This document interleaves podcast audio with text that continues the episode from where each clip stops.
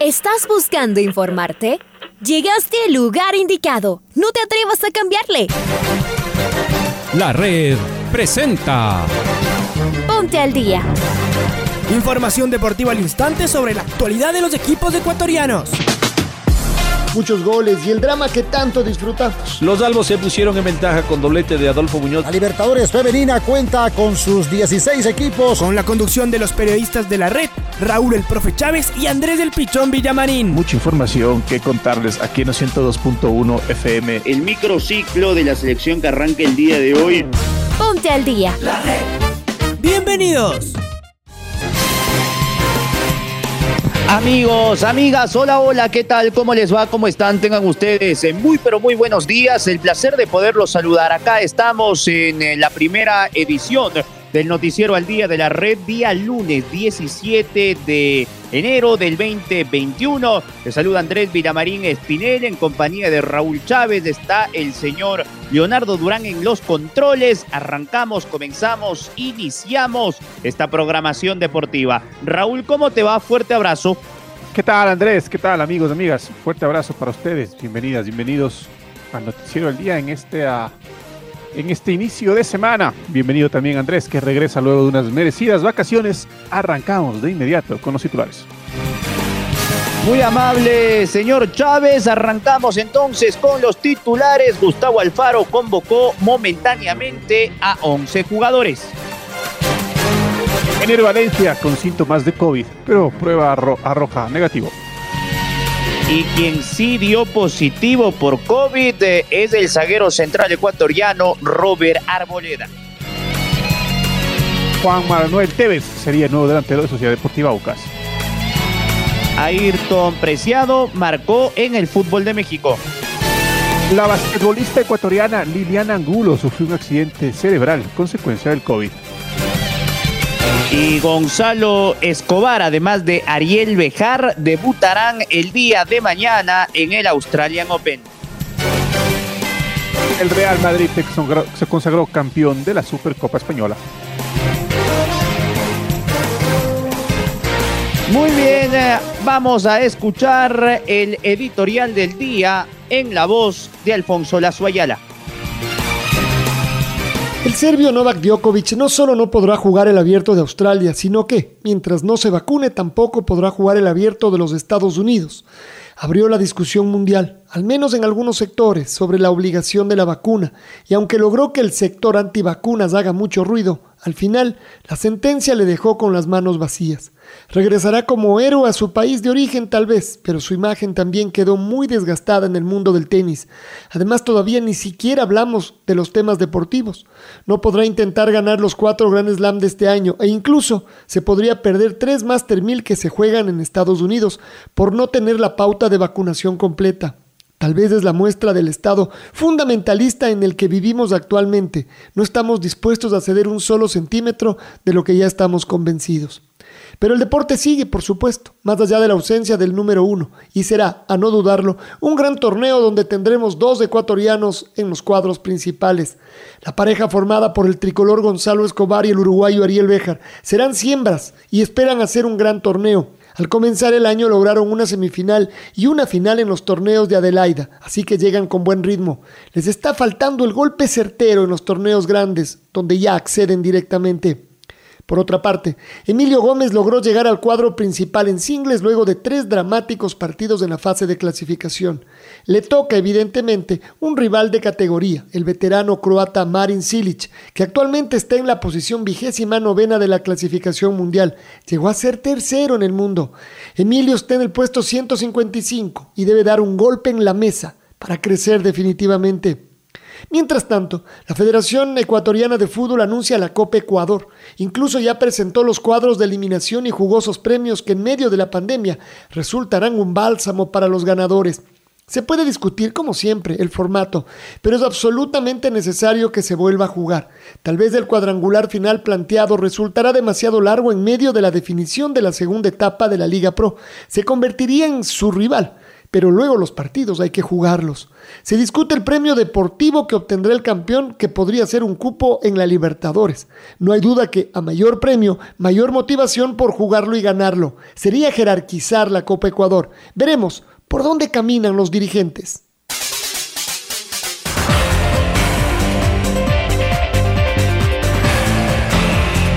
Y la Federación Ecuatoriana de Fútbol a través de su cuenta de Twitter hizo oficial un video donde dio a conocer los nombres de los primeros futbolistas que irán a la casa de la selección para los trabajos para la doble fecha de eliminatorias ante Brasil y Perú, los mismos que arrancarán el lunes 17 de enero del año 2022.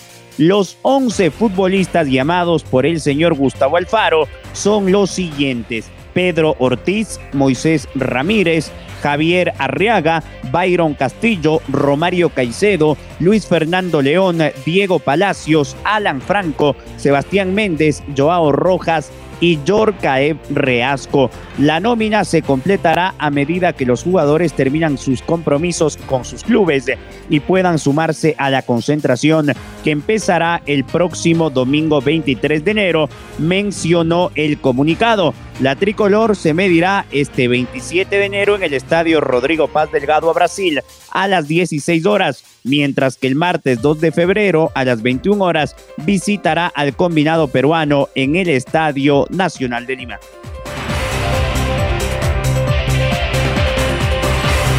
El Sao Paulo de Brasil, donde milita el defensor ecuatoriano Robert Arboleda, anunció en sus redes sociales oficiales que el jugador dio positivo en su último control de COVID-19. El defensa asintomático Arboleda y el lateral izquierdo Wellington han dado positivo por COVID-19 y están cumpliendo con el protocolo sanitario establecido por el departamento médico. Anunció el club. Con esta noticia, la convocatoria del jugador con la selección de Ecuador estaría en duda, ya que los partidos de eliminatorias ante Brasil en Quito y Perú en Lima están programados para el 27 de enero y el 1 de febrero.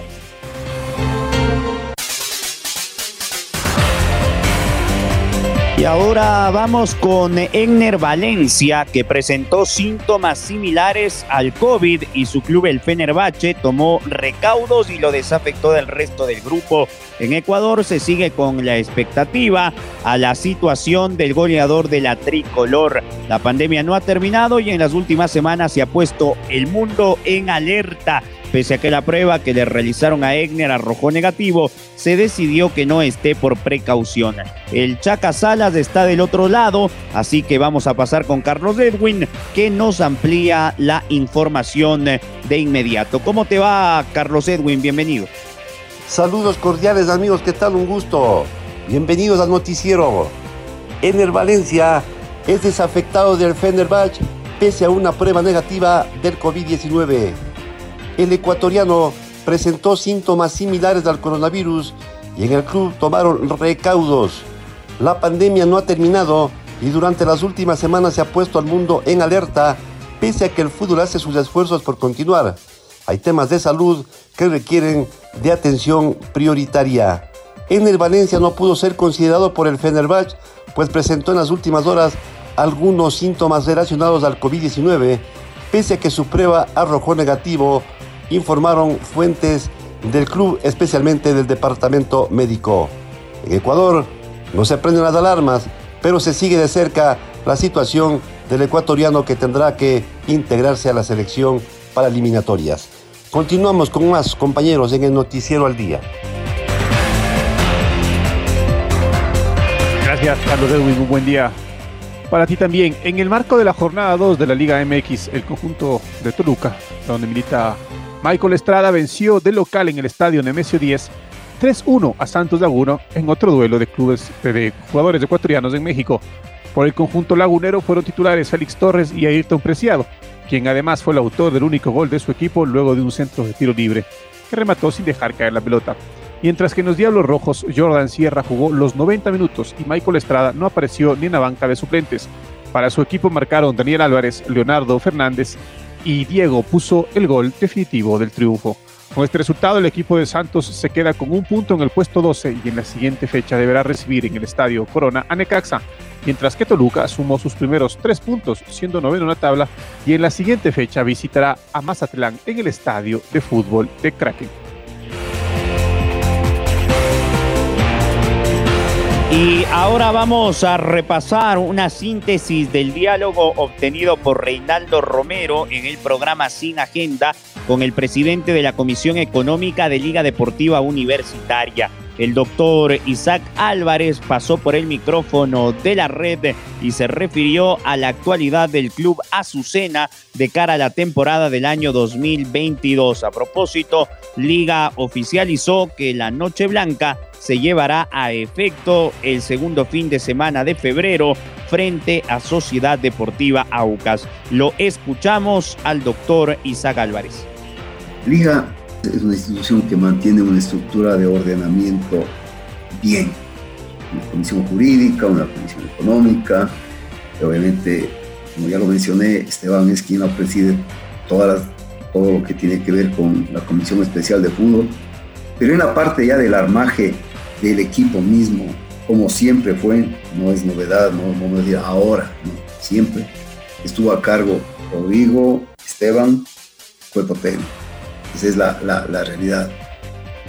Desde hace, quizá no sé, 20 años, Esteban ha estado mucho más, y por decirlo, para Copa Libertadores, cuando fuimos campeones, etcétera, todo ese tiempo. Esteban y Rodrigo estuvieron más a cargo de, de eso. Ahora, obviamente, no han cambiado los conceptos y es básicamente el cuerpo técnico, conjuntamente con el presidente de la comisión especial, más personas que se vinculan, quizá de formativas, quizá eh, representantes de jugadores, los que miramos. Y en este año hemos vinculado jugadores importantes, todos ellos, todos de la confianza que tenemos en, en hablando de los, me referiría a mis paisanos, primero a los cuencanos, a Pollito, a López o a, a Brian, eh, importantes jugadores, eh, los caso de los que viene sea Romero, Molina, Ortiz, que el profe ha hecho los análisis hablando de, esa, posición que es importantísima en el arco, y está Falcón acá, prácticamente el está listo, el profe lo ha manifestado, sí, es cierto que mirarían dos posibilidades más, igual las analizaremos en la parte que a mí me corresponde, la parte económica, como usted sabe,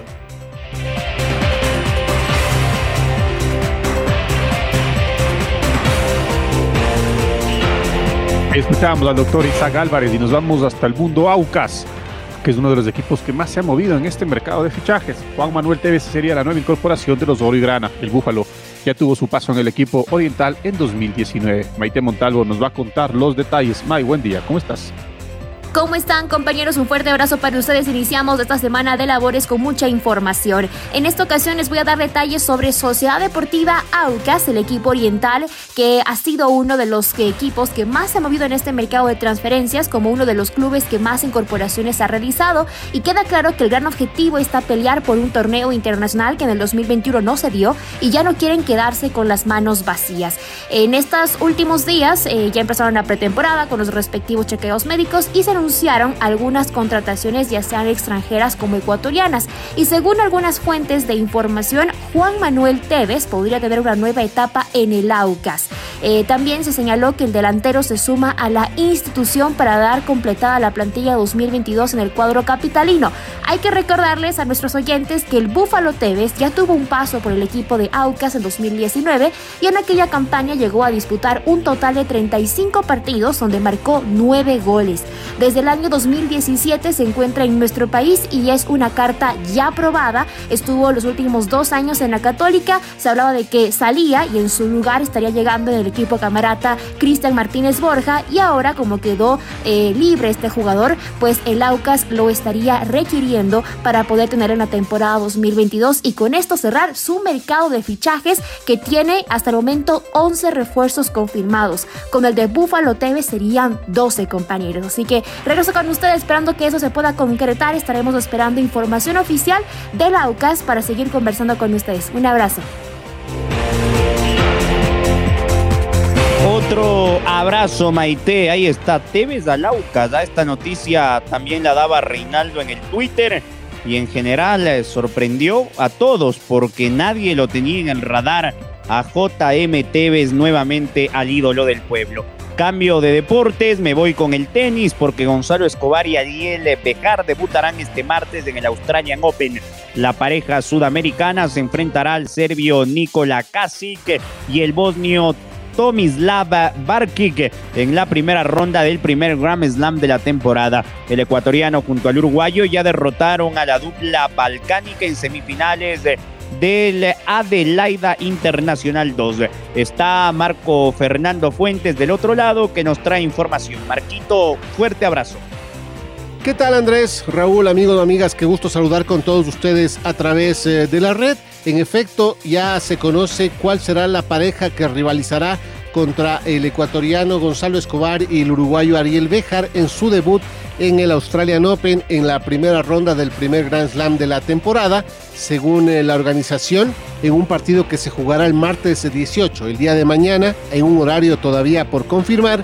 La pareja sudamericana rivalizará con Tomislav Birkic de Bosnia y Nikola Kasic de Serbia. Este será un eh, partido de revancha para los balcánicos, recordando que se enfrentaron el pasado día viernes en las semifinales del Adelaide Internacional 2 en un eh, compromiso que se saldó con victoria para la pareja latina por 6-4, 6-7 y 10-6. Con esto el eh, ecuatoriano Escobar y el uruguayo Béjar esperan hacer un gran debut en este Australian Open 2022. Recordemos que en cuanto al inicio de temporada, la pareja Béjar Escobar viene de hacer semifinales en el Adelaide Internacional 1, ahí cayó contra Marcelo Melo e Iván Dodik y estuvo presente en la final del Adelaide Internacional 2 en este último torneo cayeron derrotados en la gran final frente a Neil Skupski del Reino Unido y Wesley Kolhoff de Países Bajos por 7-6-6-4. Con esto ya Escobar y Bejar se encuentran preparándose de cara al inicio de lo que será este primer gran evento en la temporada 2022. Un torneo, por supuesto, que abre el camino de los Major para el resto de la temporada. Nosotros vamos a estar pendientes, por supuesto, de lo que se siga generando en torno a la información con nuestro tenista, el manavita Gonzalo Escobar. Por ahora nos despedimos, amigos amigas. Un abrazo grande para todos. Nos reencontramos más adelante con más a través eh, de la red. Que tengan una excelente jornada. Gracias, Marco. Igualmente para ti. Y la basquetbolista ecuatoriana Liliana Angulo sufrió un accidente cerebral consecuencia del COVID. Tras recibir las primeras atenciones médicas en Manta, fue trasladada a Quito gracias a la gestión del Ministerio de Deporte. Estamos con Patricio Javier Díaz, quien nos da amplia la información. Pato, buen día. Amigos y amigas del Noticiero al Día, ¿cómo están? La basquetbolista ecuatoriana Liliana Angulo, que hace pocos meses fue campeona de la Liga Panameña de baloncesto y que se entrenaba para participar por la Liga Ecuatoriana en el Club Fuerza Manaba, eh, sufrió un accidente eh, cerebral en la ciudad de Manta el pasado día jueves durante el entrenamiento en su club. La basquetbolista fue trasladada de urgencia al Hospital Centeno de esa ciudad manabita, eh, pero luego, tras las gestiones realizadas por el Ministerio del Deporte ante el Ministerio de Salud y el respaldo de un empresario que prefiere mantener el anonimato, más la gestión y la solidaridad del grupo de basquetbolistas, eh, tanto de la selección ecuatoriana de fútbol como basquetbolistas internacionales que han llegado a nuestro país o que han jugado con Liliana Angulo en otros clubes, y las propias basquetbolistas ecuatorianas que han sido sus compañeras durante toda su trayectoria deportiva, se consiguió que Liliana Angulo sea trasladada al hospital Eugenio Espejo.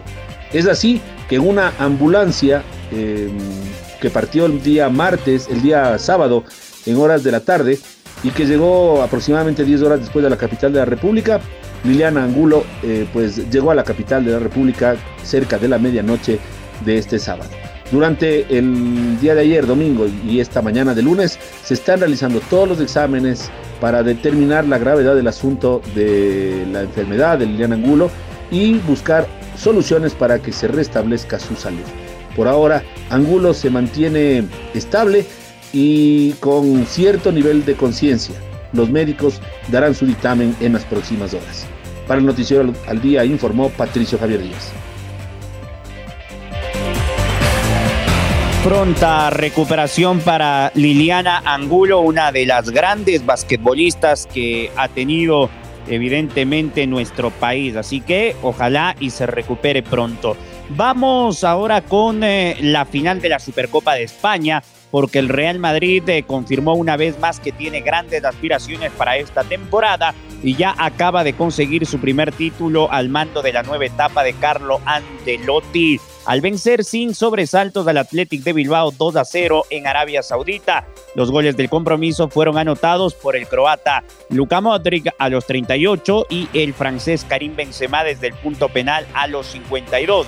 A los 87 minutos fue expulsado el brasileño Eder Militao al considerar el árbitro que había cometido una falta penal que Courtois se encargó de atajar a Raúl García. La nota destacada de este encuentro lo marcó el brasileño Marcelo, quien al haber jugado el partido y coronarse campeón, igualó la marca de Paco Gento con 23 títulos a lo largo de los 120 años de historia del club. En segundo lugar, lo sigue Sergio Ramos con 22 y Manolo Sanchís con 21. De esta forma, el lateral brasileño se convierte en el primer jugador no español en llegar al liderato de títulos en el conjunto merengue. Escuchemos a Carlo Angelotti. Esto decía después del título el DT del Real Madrid. Yo creo que los dos partidos que hemos jugado aquí, al final eh, eh, salimos como un equipo que ha merecido el título.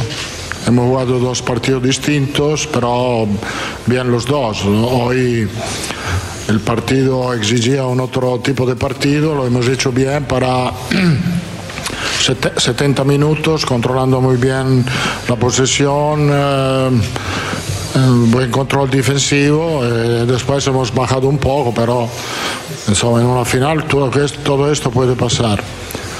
Eh, merecido, eh, muy contento, muy feliz y seguimos. Pero para mí eh, estar aquí es una, una, suerte, tengo que ser honesto, es un orgullo entrenar este equipo, este club. por cierto, vamos a luchar por, por las otras competiciones. Me quedo con muchas cosas, me quedo con, primero con muy sencillo, con un equipo muy muy bueno, con una plantilla muy muy buena, con un ambiente mm, bueno, eh, nada, eh, con la con la fuerza que se puede luchar para competir en todas las competiciones. Esto es un equipo que me, me gusta ver jugar. Eh, Em, por el hecho que no tenemos una sola manera, tenemos distintas. Esto es, por cierto, es eh, la fuerza de este equipo. defender em, para Modric, para Kroos no es lo máximo, pero lo hacen sin problema, sin duda y con mucho compromiso.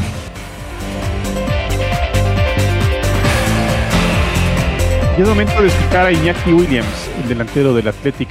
Eh, club que el día de ayer perdió la final frente al Madrid. Perder una final siempre duele, teníamos mucha ilusión, habíamos hecho las cosas muy bien en la semifinal, pero bueno, como dice Oscar, eh, venir a competir contra un Real Madrid con un equipo como el Atleti, eh, con nuestra filosofía, eh, es un orgullo para nosotros, creo que, que nuestra gente puede estar orgullosa de lo que intentamos hacer en el campo y obviamente pues eh, dolidos porque, porque veníamos aquí y teníamos muchas ilusiones de ganar.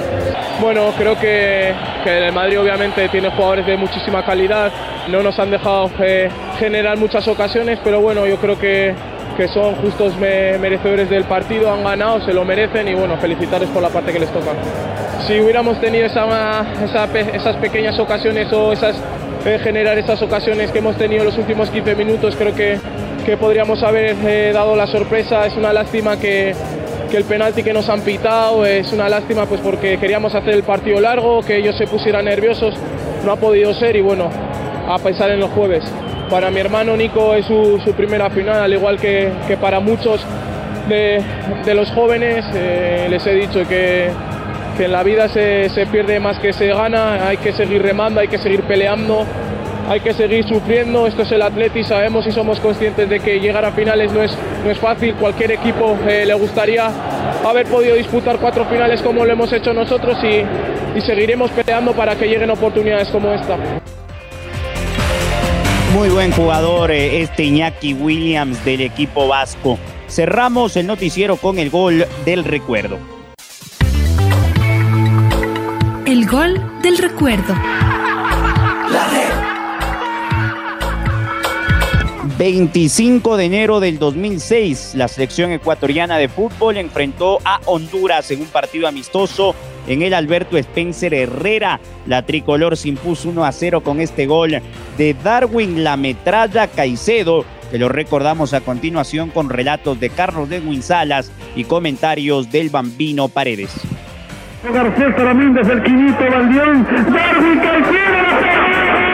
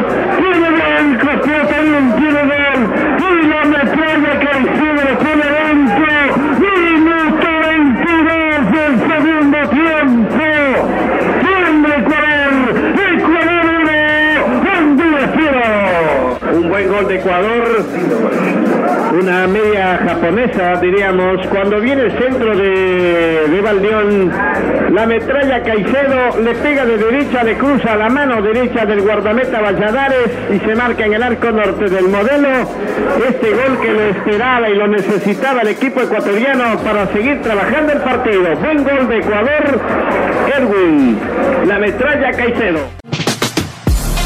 Ahora ya estás al día junto a nosotros. La red presentó Ponte al día. Informativo completo sobre la actualidad del fútbol que más nos gusta, en donde estés y a la hora que tú quieras.